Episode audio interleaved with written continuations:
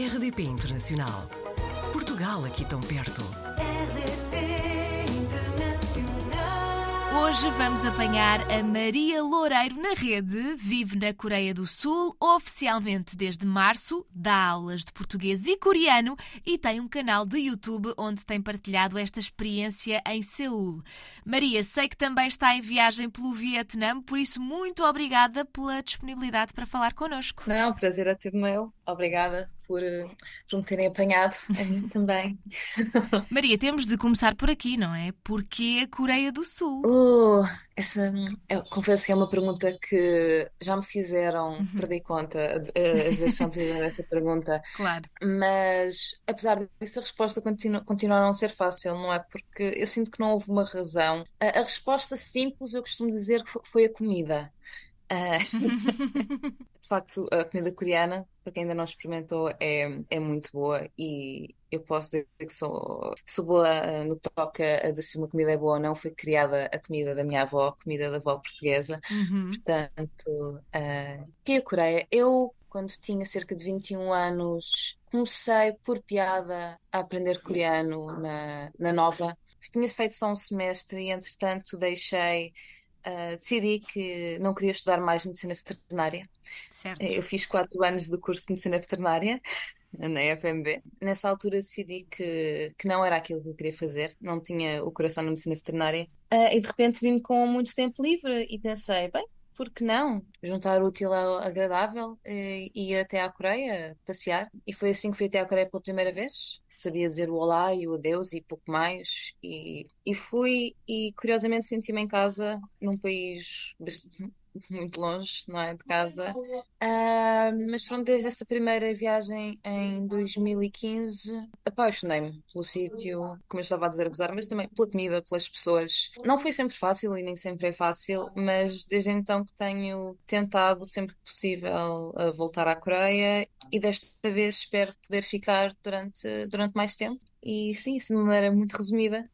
Maria, mas uh, pronto, explicou-nos que já tinha aprendido qualquer coisa, mas o básico dos básicos do coreano, ao todo já terá passado mais ou menos dois anos na Coreia do Sul, mas é uma língua muito diferente Correto. e muito difícil. Como é que agora já consegue dar aulas de coreano? Porque eu não gosto de fazer as contas, mas a brincar, a brincar, já vamos em sete anos de, de idas e de, uh, da Coreia e também voltei a estudar o coreano em Portugal enquanto estava a fazer o mestrado uh, de empreendedorismo e estudos de cultura no ISCTE. Também fiz cursos intensivos de, de coreano uh, na Coreia e todas as temporadas que lá passei e agora estar a viver lá é o que eu digo sempre aos meus alunos, eh, quer os de português, quer os de coreano, nada, não há nada melhor do que estar a viver no país da língua que se quer aprender. É, portanto, imersão total é o melhor mesmo. E, e, a verdade é que confesso que agora, não, talvez por não ter tempo ou porque, como estou a viver na Coreia, já não sinto essa, esse apelo. 2014 foi um ano em que eu comecei a ver mais o, aquilo que agora é muito popular, não é? Os Korean dramas, etc uhum. e tal, quando na altura isso nem. Havia Netflix em 2014, não sei. Mas, uh, também não sei.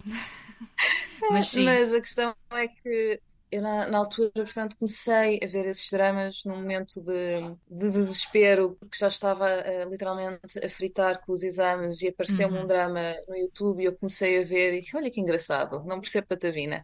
E comecei a ver e não me interesse um bocadinho daí, ou seja, vi tanto daquilo que às tantas já reconheci algumas palavras e daí eu também ter começado a aprender. E, e eu acho que isso também leva muitas pessoas a querer aprender, ainda hoje, uh, e isso também é um bom mecanismo para começar a aprender. E portanto, todas essas pequenas coisas, uh, todas elas foram somando e, e pronto, hoje chegámos aqui e, e, ainda tenho muito para aprender, não é? Se é outra coisa da qual eu me apercebo estando a viver na Coreia, não é? É o, o quanto ainda tenho que aprender. Mas é um desafio, todos os dias são um desafio e, e todos os dias me sinto contente hum, por poder ajudar alguém a encontrar o caminho, ou outro estrangeiro perdido, ou, ou mesmo um, um velhinho, uma velhinha coreana perdidos mas, mas dizem, um, dizem-nos que, que é um país muito seguro, até mais do que Portugal, que é considerado dos países mais seguros do mundo. Sim, eu, eu não ando com medo na rua, nunca uhum. andei mesmo à noite, eu não. Tens, por exemplo, estás num café a trabalhar, tens o computador em cima da mesa, se Uhum. precisas sair, vais sair, vais à loja de conveniência, vais fazer o que quer que seja, as pessoas deixam tudo em cima da mesa e nunca tive qualquer tipo de problemas. Em termos de segurança, não, não me posso queixar, de facto. Maria na Coreia é o nome do seu canal de YouTube que começou em julho deste ano. Reparei que os vídeos são em Uhum. inglês, assim consegue chegar a mais pessoas. Há muita curiosidade em Uhum. relação à vida na Coreia. Recebe muitas mensagens, muitas perguntas eh, nas redes sociais.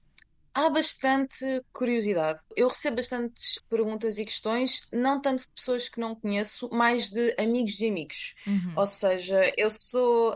Acontece muito. Tenho um amigo meu que vai viajar para a Coreia, posso dar-lhe o teu número. Tenho um amigo meu que vai, quer ir estudar para a Coreia, posso dar-lhe o teu número. E acaba por ser assim o... aquela pessoa. Quando alguém se lembra, olha uma coisa da Coreia, vou mandar à Maria. Ou alguém precisa saber alguma coisa sobre a Coreia, vamos Uhum. perguntar à Maria. Claro, de vez em quando surge uma mensagem de uma pessoa que eu não conheço a fazer-me questões eh, sobre a Coreia. Mas lá está, como eu decidi dedicar mais às redes sociais, foi uma coisa que eu, que eu decidi este ano. Este ano? Uhum. Não, este ano, 2023, o ano que passou, Certo. 2022. Portanto, eu acho que, eventualmente, sim, à medida que, que for crescendo a nível de redes sociais, será algo que possa, eh, que possa acontecer. O eu ter decidido fazer os vídeos em inglês. Por um lado, eu também gostava e, e ainda estou a considerar, e certamente também farei vídeos em português, porque, um, é a minha, é a minha primeira língua, não é? O português, e acho que também seria muito interessante. Mas simplesmente achei que, felizmente, os nossos eh, jovens são todos extremamente educados no que toca ao inglês, não é? Uhum. Sim. Um, portanto, pensei, ok, se fizer os vídeos em inglês, dou só, ou seja, as pessoas que, eu- que estão em Portugal também conseguem ver os meus vídeos e quem está de fora também consegue ver. Mas há um dos vídeos que eu vou, que estou agora a fazer, que já comecei a fazer, que eu vou fazer. Há várias lojas de pastéis nata em Seul e eu vou- estou a fazer reviews de todas. Esse vai Certo. ser em português. Muito bem. Também trabalha, em- por vezes, em parceria com a Fundação do Oriente e dá workshops de língua e cultura coreana. E vai ter uma Uhum. sessão muito em breve, não é? Sim, e é uma coisa que, que eu gosto imenso de fazer, porque eu gosto de dar aulas online e one-on-one, e individuais, mas também adoro estar com, com grupos de pessoas e ter as, as questões e as discussões que, que ocorrem nos workshops. E desta vez, como estou na Coreia, vai ser um workshop de coreano e sobre cultura da Core- eh, coreana diretamente eh, da Coreia. E sim, vamos ter eh, os workshops no final. São quatro, vão ser quatro sessões, oito horas. Vão ser aos fins de semana, aos sábados. Ainda temos lugares, portanto, se alguém tiver a resolução eh, de ano novo de aprender uma língua nova ou Uhum. de começar a aprender coreano, é a oportunidade, é a vossa oportunidade, porque o coreano é mais fácil do que parece. É o que eu digo sempre. Em duas horas consegues aprender a ler e a escrever. Podes não fazer ideia do que estás a ler, mas consegues ler. Uau! E das línguas asiáticas é certamente a mais fácil de aprender. Certo. Fica aqui o convite, quem queira aprender esta língua e esteja em qualquer parte do mundo, não é? Sim, exatamente. Outra vantagem também de fazer os workshops online é que permite também, para começar, não, não só às pessoas de Lisboa terem acesso aos workshops, que também há que descentralizar a cultura, não é? Claro. E depois, claro, as pessoas que estejam em outros locais que- e que têm, também tendo em conta a diferença horária. Maria, contou-nos que já passou algumas temporadas nos Estados Unidos, mas viver assim, viver só Portugal e Coreia do Sul, terminou quando nos escreveu a dizer um para já. Portanto, Seul não será a última paragem? Se é algo que eu, que eu gosto é de, de experienciar sítios novos. Lá está, agora aqui estou no Vietnã. Felizmente, no, no ano passado, tive a oportunidade de, de visitar eh, a Indonésia, a Malásia, isto na Ásia, depois também, eh, e lá está, também tive, estive outra vez nos Estados Unidos, estive em Nova York. Nova York é, é qualquer coisa. Eh, estive em Nova York duas vezes nos últimos dois anos e se houvesse um sítio que eu pudesse escolher para viver a seguir, eh, provavelmente seria, sim, Nova York. Vamos ver. As rendas são um pouquinho caras, eh, por isso Pois. Não sei, pessoal. Venham ao meu workshop. Tenho que fazer muitos workshops. Muito bem, Maria. Vamos, vamos acompanhar eh, nas redes sociais, no canal do YouTube e quem sabe voltamos um dia a falar e já está em Nova Iorque para nos contar tudo. Pode ser? Combinadíssimo. Muito obrigada e até à próxima. Até à próxima. Portugal ao alcance de um clique. rdp.internacional.rtp.pt RDP Internacional. Portugal aqui tão perto.